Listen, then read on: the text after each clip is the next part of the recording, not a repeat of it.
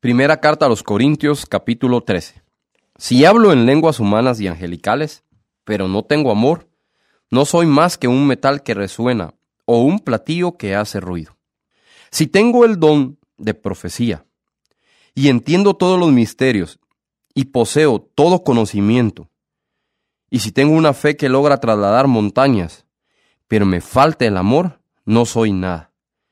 Si reparto entre los pobres todo lo que poseo, y si entrego mi cuerpo para que lo consuman las llamas, pero no tengo amor, nada gano con eso.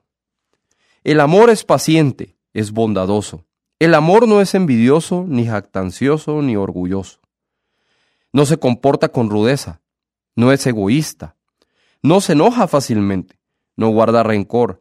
El amor no se deleita en la maldad, sino que se regocija con la verdad. Todo lo disculpa, todo lo cree, todo lo espera, todo lo soporta. El amor jamás se extingue, mientras que el don de profecía cesará. El de lenguas será silenciado, y el de conocimiento desaparecerá.